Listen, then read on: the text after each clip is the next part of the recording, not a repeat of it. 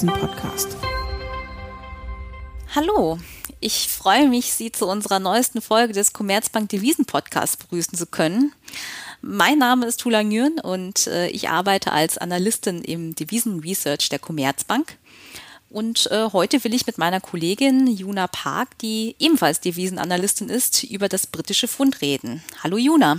Hallo Tulan. Ja, diese Woche ist ja eine ganz besondere in Großbritannien. Und zwar wurden hier am Montag äh, der Großteil der Corona-Beschränkungen aufgehoben und äh, der Freedom Day proklamiert, also der Tag der Freiheit. Es ist allerdings ein bisschen paradox, äh, weil am gleichen Tag, äh, an dem die Regierung die Öffnung verkündet hat, äh, erstmal der Premierminister Großbritanniens sich in Isolation begeben hat, weil er Kontakt mit einem Corona-Infizierten hatte, also einem seiner Minister. Und allgemein gehen die Infektionsraten ja wieder hoch in Großbritannien. Und die Regelung, dass wenn man in Kontakt mit einer Corona-infizierten Person war, äh, sich in Isolation zu begeben, die bleibt ja auch. Also alle Regeln sind noch nicht aufgehoben. Und wir sehen, das Pfund hat jetzt in den letzten Tagen eher Boden verloren gegenüber Euro und US-Dollar. Ja, das ist ziemlich mau.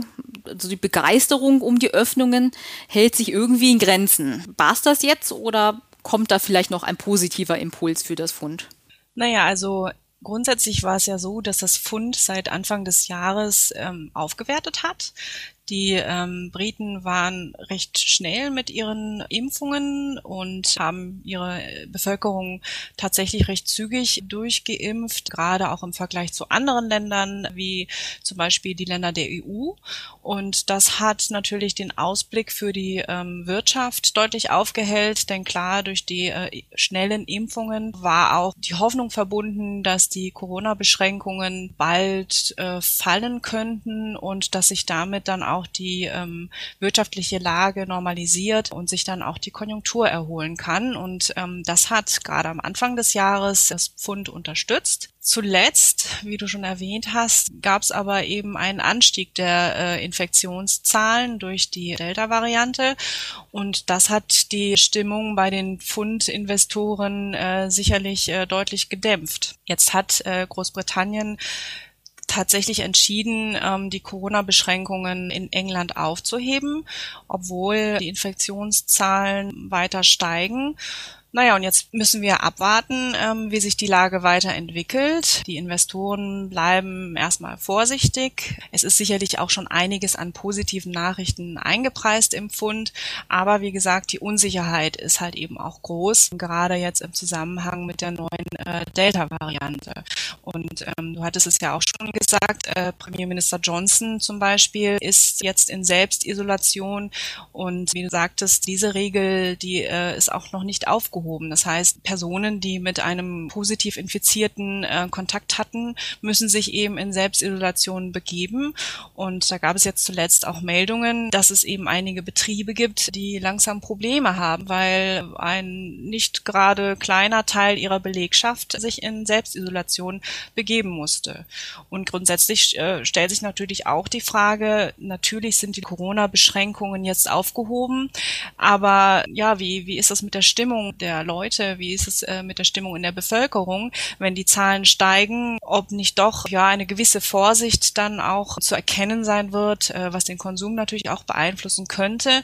Also eine Rückkehr zur Normalität, ob das eben tatsächlich erfolgen kann, ähm, auch wenn die äh, Corona-Beschränkungen jetzt aufgehoben worden sind. Ähm, das bleibt halt erstmal abzuwarten. Und abzuwarten bleibt natürlich auch, wie sich die Zahlen entwickeln, die Corona-Infektionszahlen. Durch die Impfungen besteht ja die Hoffnung, dass im Prinzip ja nur die Zahlen steigen, aber ansonsten gerade die Krankenhäuser äh, nicht mehr so stark belastet werden. Wenn das der Fall ist, dann kann man sicherlich davon ausgehen, dass es keine neuen Beschränkungen äh, geben wird. Aber wie gesagt, das müssen wir erstmal abwarten. Und wenn es nun doch zu neuen Beschränkungen kommen sollte oder es im schlimmsten Fall zu einem neuen Lockdown kommt, dann äh, dürfte das Pfund sicherlich nachgeben. In dem anderen Fall, wenn also alles gut geht, dann könnte ich mir vorstellen, dass das Pfund ähm, noch mal ein bisschen Spielraum hat, um aufzuwerten. Aber wie gesagt, das werden wir wahrscheinlich erst in den nächsten äh, Wochen genau sehen, wie sich die Pandemielage in Großbritannien entwickelt. Man muss natürlich auch sagen, wenn sich ähm, die Infektionszahlen, ja, also wenn die weiter steigen, dann ähm, ist zu befürchten, dass es nicht nur in Großbritannien der Fall sein wird, sondern sicherlich auch in äh, vielen anderen Ländern. Und dann ist natürlich die Frage, ob dann nicht allgemein am Devisenmarkt eine äh, erhöhte Risikoaversion erkennbar wird und ähm, dann wird sicherlich nicht nur das Fund alleine unter Druck geraten. Hm, ja, das macht Sinn.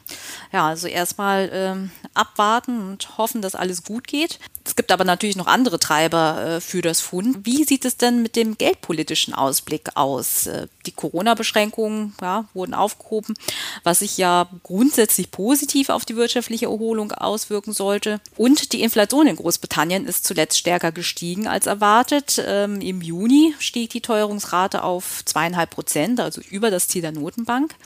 Und auch wenn man die volatilen Komponente wie Energie rausrechnet, liegt die Teuerung über Ziel.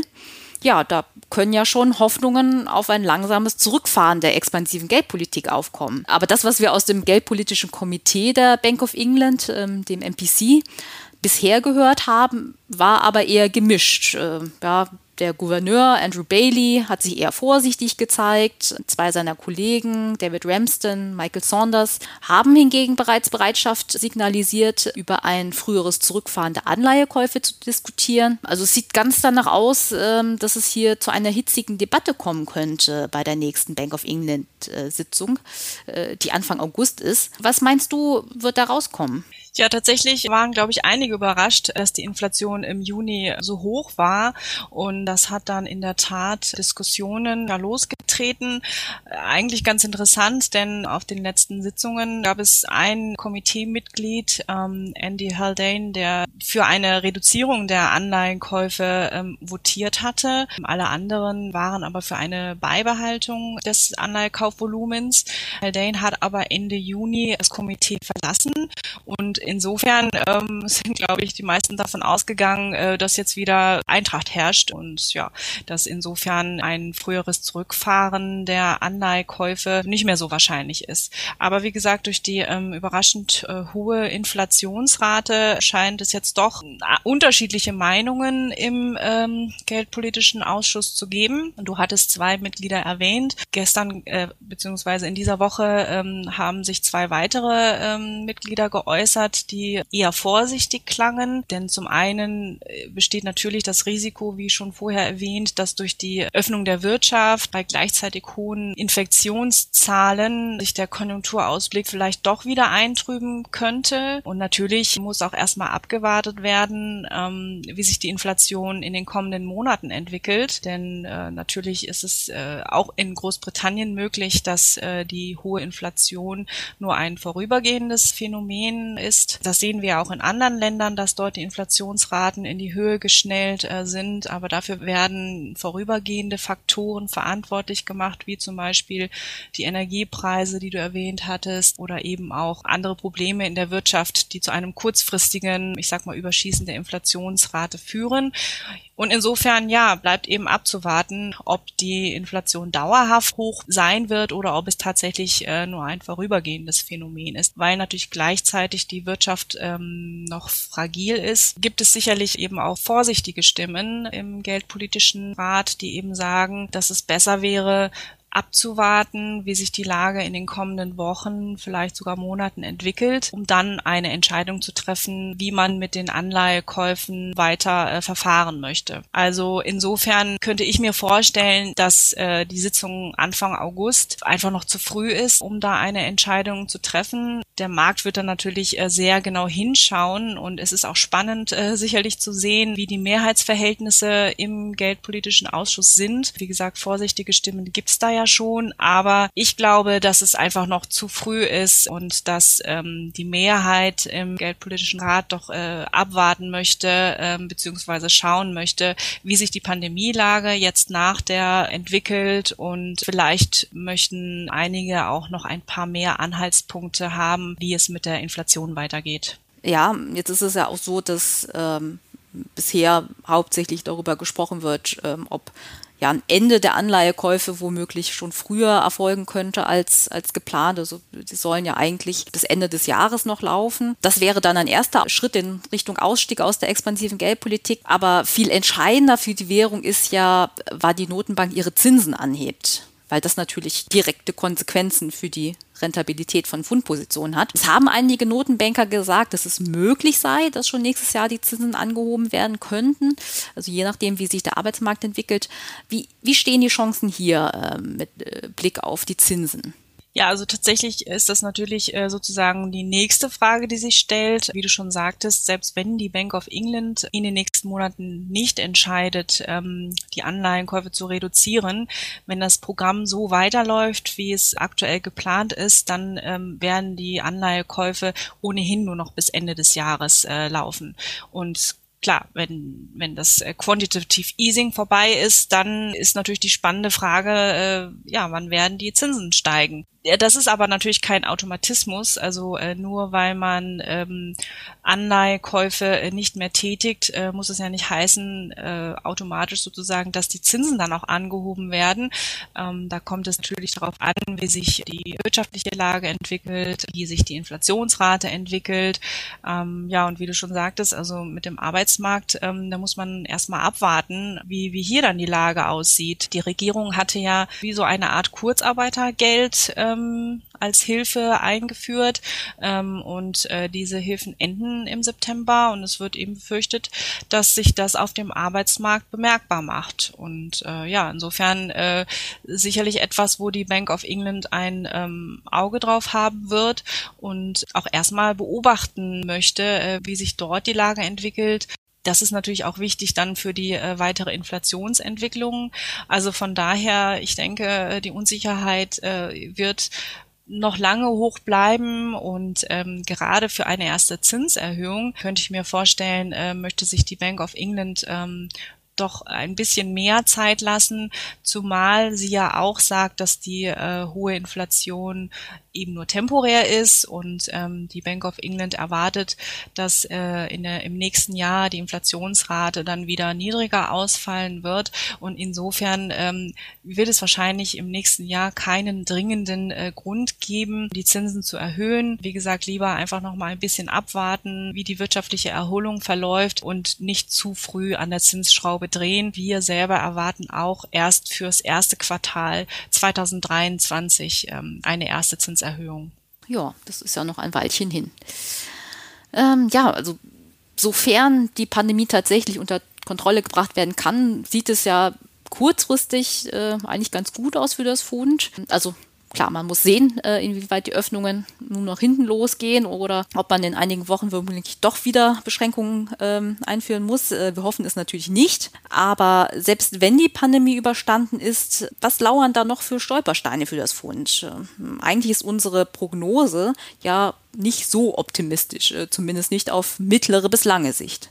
Ja, ganz genau. Also ähm, was natürlich äh, vor der ganzen Pandemie ein großes Thema war, äh, war das Thema äh, Brexit. Und die Befürchtung äh, war ja lange Zeit, dass die britische Wirtschaft äh, unter dem Brexit leiden könnte.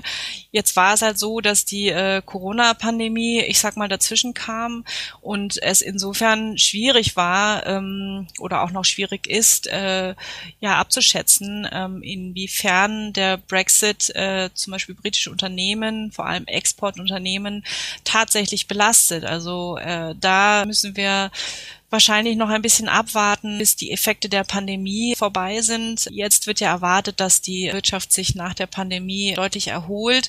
Ähm, insofern, das ist ja auch sozusagen eine Überlagerung des äh, Brexit-Effekts. Also das wird man jetzt erstmal noch nicht so schnell sehen können, äh, wie schwer der Brexit auf die britische Wirtschaft lastet. Es gibt aber natürlich auch äh, Konflikte noch zwischen der EU und ähm, Großbritannien, so zum Beispiel das Nordirland-Protokoll.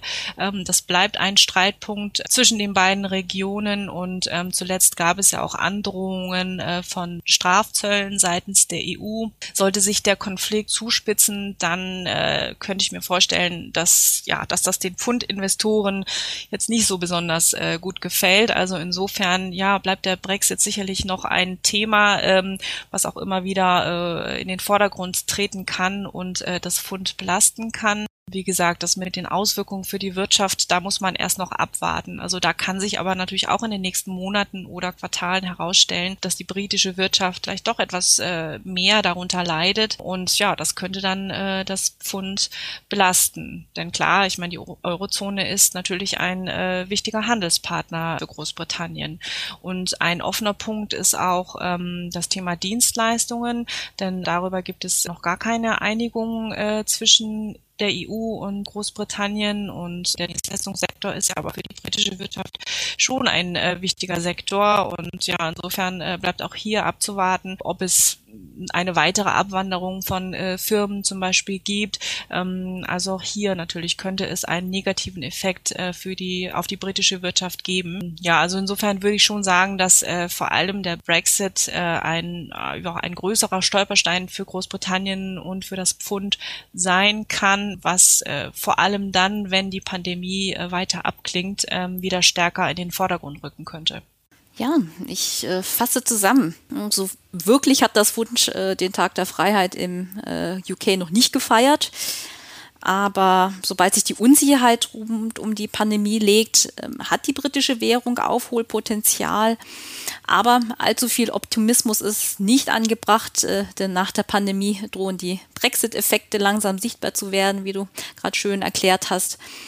Und die Bank of England wird sich wohl länger Zeit lassen mit einer Zinsnormalisierung, als der Markt aktuell hofft. Insbesondere nächstes Jahr können wir wahrscheinlich dann davon ausgehen, dass das Pfund eher etwas schwächer tendieren wird. Ja, das war mal wieder unser Devisen-Podcast. Äh, vielen Dank fürs Zuhören und dir, Juna, natürlich vielen Dank für das Gespräch. Ja, vielen Dank, Tulan. Ja, und ich hoffe, dass Sie auch nächste Woche wieder einschalten. Bis dahin, alles Gute. Tschüss.